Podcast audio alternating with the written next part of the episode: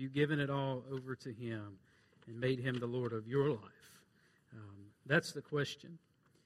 And uh, if that's not true of you today, we're going to give you an opportunity at the close of the service to make sure that you have confessed Jesus Christ as Lord of heaven and earth, and that includes you in your life.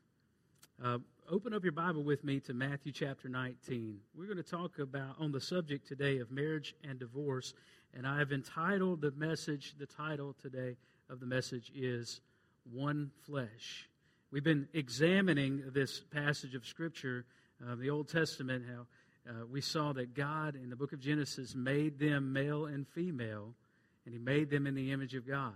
And uh, so Genesis 127 has a lot to say about who we are and, and what we are to represent in the maleness and femaleness that God has, uh, has put in our, into our lives and, and written on us uh, as human beings. And so today we're going to talk about marriage and divorce. Um, this is the biblical truth, and we'll go ahead and get right at it um, before we even read the text. No one can undo what God has done. Would you agree with that? Another way of putting I heard another pastor do it this way. He said, You cannot unone what God has made one. I know that's I know that's kind of messing with your mind a little bit and it doesn't make a whole lot of sense, but we're going to unpack it though. No one can undo what God has done. No one can unone what God has made one. All right? And so it's about what God has done. And for thousands of years, marriage has been celebrated as the foundation of society. We've seen it that way. But Dr. Carl Zimmerman, researcher and author and uh, of the excellent book The Family and Civilization, spent years researching what took place in the great empires of history. He studied what happened as they, they rose in power plateaued and then began to decline and finally disintegrated and falling apart. His research is unique because he specifically targeted what took place in the family as the empire uh, rose to power and then declined. And he found that there were these basic three phases a rise to power, and then a downturn, and then eventual disintegration. And he described more than a dozen descriptors of attitudes and behaviors that surrounded the family. And he came, uh, he came to uh, these conclusions. And I'm going to list out eight of the factors. Number one, there was an increase in faultless divorce. In America, before 1960, there were zero no fault divorce laws. And today, all 50 states possess them. I saw a billboard one day whenever I was traveling through Baton Rouge, and it said, um, Is your marriage over? Get a divorce for as low as $300. Secondly, marriage loses its sacredness and the meaning of the marriage ceremony is lost. Now, we have elaborate ceremonies in America, don't we? And we spend hundreds of thousands of dollars on marriage, but the sacredness of that ceremony is lost. Number three, the pseudo intellectuals, this is his, these are his words, theorize in order to save marriage that it must be redefined. I mean, you think about this, we're redefining marriage all across the United States. In fact, we're, we're having uh, court battles over what marriage is and who is allowed uh, to marry whom? Well, it's not true that the government shouldn't tell us who we can and can't marry, or does or doesn't tell us who to marry. If you think about it, the government is constantly telling us who or what we can or can't marry, right? Uh, some people think it's every person's right to choose, but the government and the government should stay out of it. But the government says you cannot marry a child. The government says you can't marry someone who's already married. You can't marry a close relative. You can't marry an animal. You can't marry a sea turtle. And God says you can't marry someone of the same sex. That's his word. Leviticus 18:22. Write it down. Underline it, underscore it in your Bible. You shall not lie with male as with a woman. It is an abomination.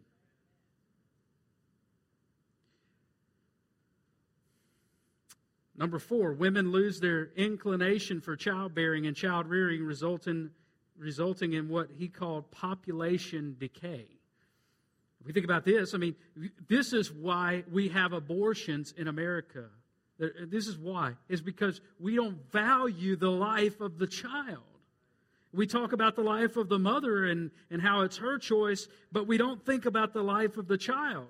But it doesn't just end there. There's so many people in t- today's society that think children are a burden and they'd rather not have children or they neglect their responsibility to their children to rear them in the admonition of the Lord and raise them up.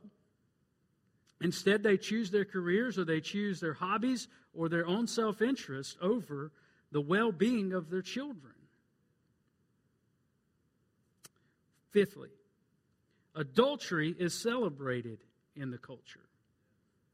I mean, we think about it this way. I mean, what good soap opera, daytime television show is there out there that doesn't include lots of adultery, promiscuous relationships?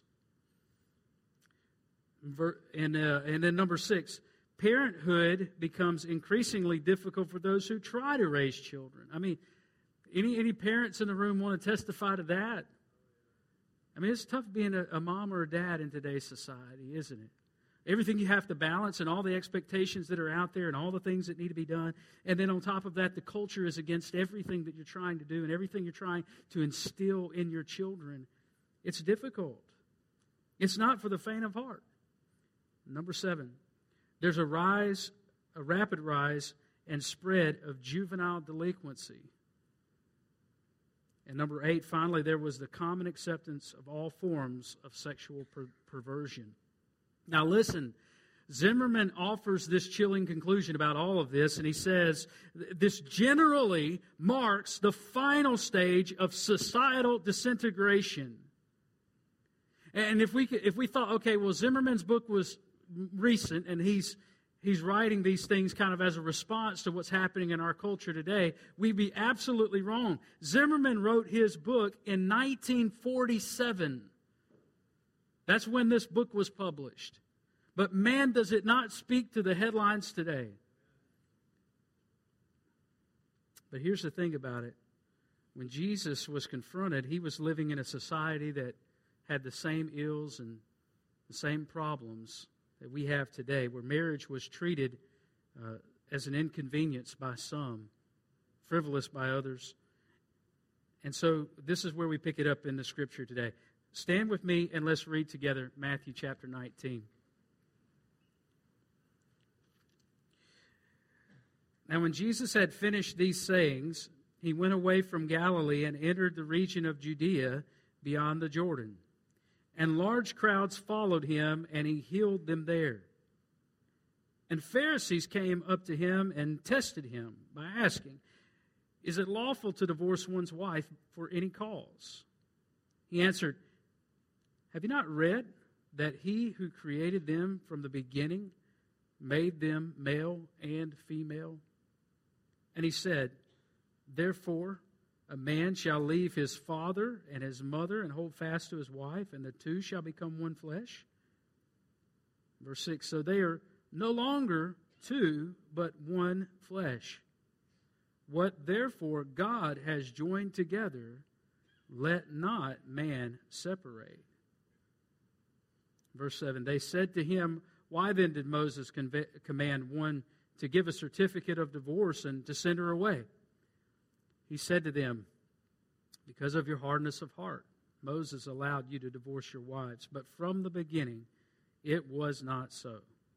And I say to you, whoever divorces his wife except for sexual immorality and marries another commits adultery. Let us pray together. Our Heavenly Father, we surrender to your will this morning. We come under the authority of this scripture. And Father, we understand that each and every one of us, Lord, we, we come up lacking when we measure ourselves uh, to the standard of your word. But Father, we know that you offer grace upon grace to those who repent, believe, and trust in you. And Father, uh, that you will forgive and you will heal. Father, we know that this is true. And Lord, we depend upon it. Lord, as Christians, we seek, Lord, your standard, your righteous standards to be true and evident within us. And so, Father, would you take this text, apply it to our hearts, and shape us and mold us into the image of Christ? And it's in His name I pray. Amen. You may be seated. And so let's think about the one flesh relationship that Jesus describes. We call it marriage. In the Bible, it's known as the one flesh. And it, it is this picture that begins in Genesis chapter 1, where we see that God makes them male and female. And then later on in chapter 2, God unites Adam and Eve together in that one flesh union. And I want to tell you, number one, about that one flesh relationship called marriage. Number one, it is the foundational institution. It is the foundational institution of society, of humanity, of everything that exists that we have as institutional in this world around us, in our society today. Marriage is the foundation. Notice it, it came before any uh, government, it came before any king, any ruler, any system, even the family. Marriage came first. If you want to say, well, what came first, the chicken or the egg? Marriage came first. I mean, it came before any child was born. It came before any rules were made or given. Marriage was is primary. That's why the, the marriage union between Adam and Eve is the prototype. We look at that, and that's why Jesus pointed to that prototype when they asked him about marriage. Not only did Jesus do so, but Paul did so as well in the book of Ephesians and the book of Corinthians. He pointed to that first union as the example. And boy, haven't we gone off the rails. But you notice that from the very beginning, that's the exact place where the devil attacked that that marriage union began to dissolve right there in the garden, and it's been under attack ever since. Well, Jesus enters into the fray with his comments. Even before they asked him in Matthew chapter 19, Jesus had already spoken to the subject of marriage in the Sermon on the Mount. And he said, you say anybody can divorce anybody for anybody and for, for any reasons? And Jesus said, no, if you divorce your wife except for sexual immorality, you commit adultery. And so marriage is to be sanctified and separated as holy. And it is foundational. Well, the, the, there's, there's this occasion, and he was beyond, uh, he was in Judea beyond the Jordan. This is where John the Baptist had been baptizing, and many crowds, many people were there. Large crowds followed him. He was healing people there, and the Pharisees came up to put Jesus to the test. Marriage, fidelity, and divorce were all hot topics back then, just as they were today. There's two schools of thought. And it was based on Deuteronomy 24 and verse 1, where Moses says to the people, When a man takes a wife and marries her, her, if then she finds no favor in his eyes because he has found some indecency in her, and he writes her certificate of divorce and puts it in her hand and sends her out of his house, and she departs out of his house. And it goes on to say about all those rules of that. Well, the Mosaic law was concerning divorce was always a topic of discussion between two schools of thought of Hillel and Shammai. And the school of Hillel emphasized the anything part of it some indecency, any indecency. They say, well, if it's anything that she does, I mean, down to if she burns your toast, you can divorce her. If you don't like the way she smells, you can divorce her. If you don't like how she spoke to you that day, you can divorce her. Well, then the other school of thought was know that it has to be indecency. If there's some indecency in her and defining what indecency was about, then you can divorce her and put her away. And by the way, a woman divorce, divorcing a man was virtually unheard of in first century Israel. But Jesus' commands uh, actually deal with that issue as well, knowing that one day no fault divorce laws would exist and that women would be able to divorce as well. Jesus says a woman must not divorce her husband either. And so Jesus says, in, in response to this ongoing debate, he says, Have you not read? Isn't that a good isn't that a good phrase for us to just let sink in for a moment? Have we not read? In other words, we believe in the authority of Scripture in this church. We believe that every word of Scripture is God's Word. That this isn't just a book and it's not just academia. These are the words of God for you and me, meaning they are authoritative. They, they have weight and bearing on the situation. Go back to the prototype. Go back to what God originally said and what God originally designed, and Jesus pointed them to that. If God designed it, if God designed marriage, He is the final authority about it. And so Jesus goes on to say, Have you not read that He who created them from the beginning made them male and female? And said, Therefore, a man shall leave his father and his mother and hold fast to his wife, and the two shall become one flesh. By the way, it's not Adam and Steve. It's one man, one woman equals marriage. One man, one woman for a lifetime equals marriage. The Lord established marriage as the foundation of the family, and the marriage determines the health of the household. Families determine the health of the church, and the churches determine the health of the communities, and communities determine the health of a city, and cities determine the health of a state, and states determine the health of a nation, and nations determine the health of the world. Your marriage is foundational. And the health of your marriage is determined by the health of your relationship with Christ. So, how are you doing?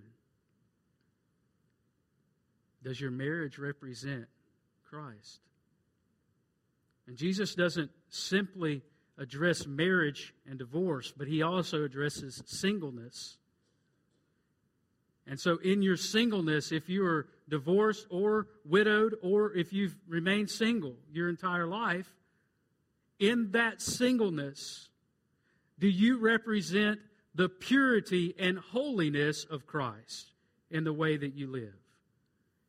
And that's what's at hand. I mean, when we think about how marriage is foundational, the reason it's foundational is because God has a purpose for the home. Check that foundation. Where we, we lived in Ferriday, Louisiana, the Corps of Engineers came in and built the levee uh, on the banks of the Miss- Mississippi back in the 30s. And they drained the swamp to create the town of Ferriday. Um, in the whole parish of Concordia Parish, there's less than 10 feet of elevation difference in the entire parish. My neighborhood, uh, which was also the childhood neighborhood of Mickey Gilley and uh, Jimmy Swaggart and Jerry Lee Lewis, they all lived right there on the street where I lived. Um, that neighborhood was built literally over an old swamp, and the decaying matter beneath the soil was constantly causing foundation issues. And I remember my neighbor uh, hired a, a contractor to come in and dig a four foot trench all the way around the perimeter of the house and dig under the slab and repair the slab, repair the foundation, and build it back up because it was cracking and falling apart. And, and on top of that, the large roots of the, the native sweet gum trees want to bore their way into the foundation and attack the foundation. And so people were constantly dealing with the issue. I remember whenever we got ready to pour a driveway right there at my house where I lived, we, we, we called in the contractor to do the work of the dirt work and everything. And I remember seeing the boom of a full size excavator. I'm not sure what the sizes are on those. One of you guys that are familiar with that stuff can fill me in later. But it was the big one. You know, you got the you got the the the small little excavators that you know, like the Bobcat size one. No, this was the full size one, the big one, the one that they make smaller miniature versions for the kids to play with and write Tonka on the side of them. It was one of those. And I remember seeing the boom of that excavator all the way down, extended as far as it could go, digging out old wood and matter that was down there because we were about to pour the driveway on top of it. And if they didn't get down, down deep enough and then fill that back in, then there was going to be cracks and problems in the driveway. Some of us today, we need to get back to the foundation. Marriage is the foundation. Children are the fruit. Marriage is the foundation of society. If society is crumbling around us, it's because we've neglected the foundation. And so it's fundamentally important. So not only is it the foundational foundational institution, it is secondly the fundamental union. The fundamental union between two people. Notice what he says next. He says, I'll, I'll, read it again. Therefore, a man shall leave his father and mother and hold fast to his wife, and the two shall become one flesh. It is the fundamental union between one person and another, the most fundamental relationship, and the most primary and important relationship. Notice that there is the leave and cleave. In my translation, it says, He shall leave and hold fast. And the, the old language says, Leave and cleave leave his mother and father and cleave to his wife. So the leave uh, underscores sacrifice. There's something that has to be left behind in order to enter into the union. And the cleave represents commitment. So there's sacrifice and then there's commitment. Those are the two foundations of marriage. That's the two fundamental elements of marriage is sacrifice and commitment. And so many people in today's society think that marriage is about making me happy. Where does that factor in to anything that God is saying about marriage? Marriage is not about your happiness. Marriage is about sacrifice and commitment. Now, listen, if you do it the right way, there will be joy in that relationship. And it will be one of the most fulfilling things that, humanity ever experiences. But it's not about that at its core. At its core, it's about sacrifice and commitment. And so, those fundamentals, the fundamental union between two, and this is God's arithmetic one plus one equals one. A man and a woman together for a lifetime equals one. There is no room for intimacy outside of the bonds of marriage. Marriage is the only legitimate expression for sexual intimate, intimacy that God allows. It's absolutely true.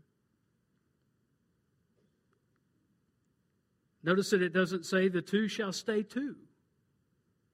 And you do your thing and I'll do my thing. No. Physically, emotionally, and psychologically, there is a blessed union of souls that takes place in marriage. Now, spiritually, they are two, and will be so eternally, the Bible teaches, because we are co heirs in Christ. But in every other way, we're called to bring our lives together. Paul mentions this in Ephesians chapter 5 and verses 31 through 32, he says, Therefore, a man shall leave his father and mother and hold fast to his wife, and the two shall become one flesh. Notice, once again, he's pointing to the prototype. Paul's doing the same thing Jesus did. He's redirecting the church to the pro- prototype of Adam and Eve. In verse 32, this mystery is profound. And I am saying that it refers to Christ and the church. So, why is the why is it so important that we get marriage right? The reason is it points to a deeper spiritual truth, which is related to Christ's relationship with the church. What does Christ do for his church? Well, he sacrifices and he commits himself to her, right? He said, For I will never leave you nor forsake you. That sounds like marriage, doesn't it? That's what you said whenever you went to the altar and you brought your marriage before a holy God. You said, I will never leave you nor forsake you. Did you mean it?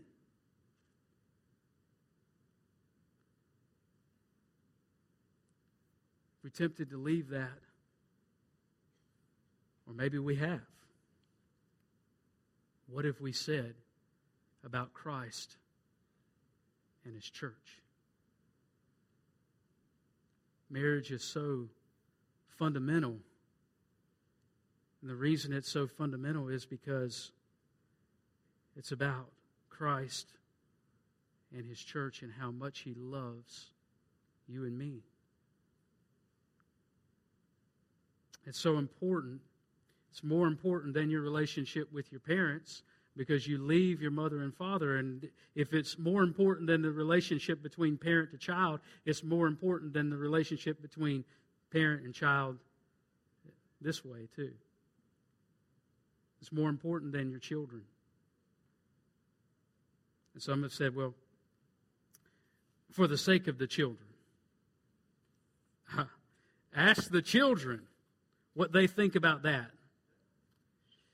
Sociologists agree that divorce of, does all kinds of irreparable damage to the lives of children. Don't, don't hide behind that law, that lie. I want to tell you, thirdly and lastly, this morning, that the one flesh union of marriage is a forever communion. In other words, you cannot escape marriage. You can't do it. Notice what Jesus says next. He says, So they are no longer two, but one flesh. What therefore God has joined together, let not man separate. Therefore, what God has joined together, marriage is one of the greatest graces of God upon civilization, and a portion of God's Spirit dwells within the marriage union. Therefore, in its original untainted state, it is a holy communion between man and God, a portion of his spirit dwelling at the center. And then he says, Let not man separate. You can't unscramble eggs. What God has joined together must not, may not, cannot be separated. Even though a divorce divides the household, it cannot undo what God has done. No more than an amputation can create two bodies out of one. What God has done cannot be undone. And we know this is true. Ask anybody who's ever been divorced, and they will tell you of the effects of that divorce and how it lasts for a lifetime. You never really get separated from the person. You're always dealing with that person until death do you part. So he says, Let not man separate. You know, not only we had heard for the sake of the children, we hear, Oh, I owe it to myself to be happy. No, you owe it to God to keep your vow. Other people say, Well, it's the only way we're going to have peace. No, grow up and stop fighting. Paul says, if possible, so far as it depends on you, live peaceably with all. And so, so here's the thing we, we have a job to do. We have to protect marriage, and it's worth protecting. We got to stop using the D word in marriage. Don't ever threaten divorce. And if you've done that, repent and ask forgiveness. If you said it in front of your children, ask your children for forgiveness and tell them that it will never happen again. The hope for America is, is not to have the right man in the White House. Guys, the hope for America is to have the right man in your house. I mean, we've got plenty of men today. We've got plenty of men today that have funny bones. And we got plenty of men today that have wishbones. We need a few men with backbones that will stand up for their households, for their marriages, for their families, for their church and commit themselves to their marriage. Malachi 2:15 Did he not make them one with a portion of the spirit in their union and what was the one God seeking? Well, he answers that and he says godly offspring. Then he says so guard yourselves. And he's speaking specifically to the men, by the way, and guys, this is you and me. Rise up. He says, guard yourselves in your spirit. Notice that marriage is a spiritual thing. And here's the deal we, we want to pretend like it's so hard to stay married. It's so difficult. And I would tell you, it will never work. It will never work if you're just simply trying to stay married.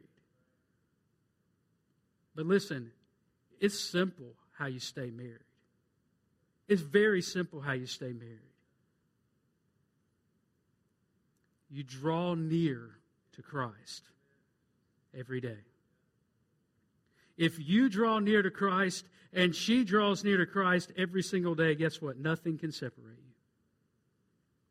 You'll be nearer than ever before.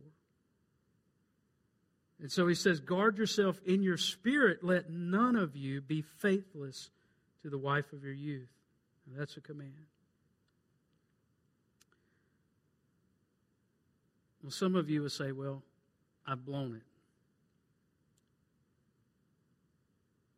I've messed it up, and I know I have.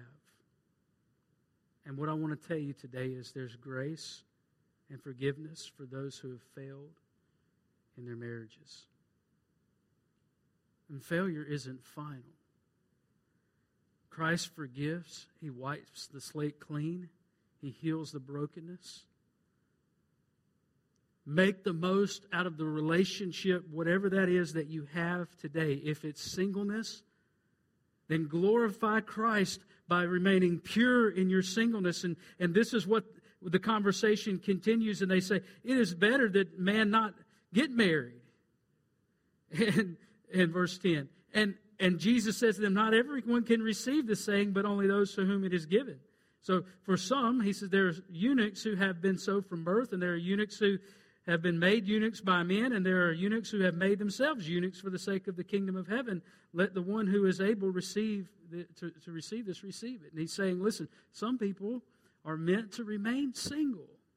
And in that, you can still glorify Christ by remaining pure and keeping yourself set apart.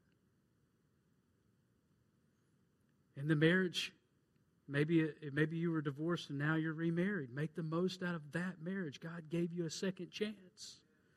Be faithful to the wife that you have. Uh, and there's plenty people out there that want to look down and say that mar- that divorce is the the ultimate sin. It is it is the the unpardonable sin. And they've elevated divorce to that point. And we understand that that is absolutely unbiblical. The woman caught in adultery was drug out before her accusers. And uh, men all around her always have the question well, where, where was the man? Because it takes two to have an adulterous affair. Where was the man? Well, they drug the woman out. And they were accusing her with stones in their hands, ready to stone her. Jesus, they said to Jesus, You know, we caught her in adultery. Moses says to stone such a woman. And Jesus knelt down and began writing on the, the dirt. The scripture doesn't tell us what he wrote on the dirt. And we can come up with all kinds of things that he might have written. Maybe he was writing out all the sins of all of those around him. I don't know. There's no telling. But whenever they pried Jesus and they said, Tell us, did we stone her or not? Jesus stood up and he said, any of you is without sin, be the first to throw a stone at her. when it comes to God's standard of marriage and divorce, we understand that the standard, the bar, is set very high. And we've all fallen short of the glory of God. We've all failed to keep the standard. But there's grace and forgiveness for every one of us, and we can begin anew. We can begin afresh. We can start over. Christ offers that to us.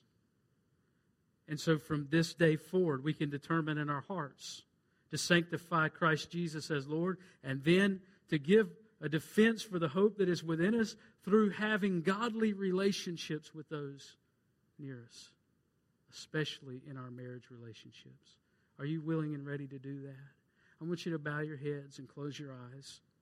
For some of you today, you came in with a weight of guilt, and maybe it related to your relationships and the things that you've done in the past in those relationships, and maybe even in a relationship that you're in currently, and you know that it's an ungodly thing. And God's calling you right now to repent of that sin. But He's also offering this to you that if you don't know the Lord Jesus Christ, there is ultimate healing and forgiveness. There's the promise of eternal life that waits for you because of the shed blood of Jesus that if you will repent of your sin right here and right now and put your faith in Jesus, that He will save you and He will give you eternity. Are you willing to do that? If you are, I want to lead you in a prayer. And this prayer is simply your confession of faith in God and His saving work through Jesus Christ. And so you pray this prayer with me in your heart. Dear Jesus, I admit to you that I'm a sinner. I've done what is wrong, and I've failed to do what I know is right. And I deserve the penalty for my sin. But Jesus, I believe that you died on the cross for my sin. You took the guilt and the shame and the punishment for my brokenness and you bore it on the cross. You bled and you died for me. So, Jesus, I put my faith in you. I believe that you rose from the dead. I believe that you're reigning, and I ask you to be my Lord and my Savior. Save me from my sin. Jesus, give me a home in heaven with you and I'll live the rest of my life for you, loving you and serving you. Thank you for my salvation. In your name I pray. Amen. Would you stand with me? We're about to have our hymn of invitation, our time of invitation. This is your opportunity. I, I told you that at the beginning of the service that if you've never made Jesus the Lord of your life, that you would have that opportunity. And I hope that you've prayed that prayer. And if you have, this is time now for you to share what Christ has done for you, for you to confess it before men that Jesus has saved you, that you believe in Him, and that you're going to live for Him for the rest of your life.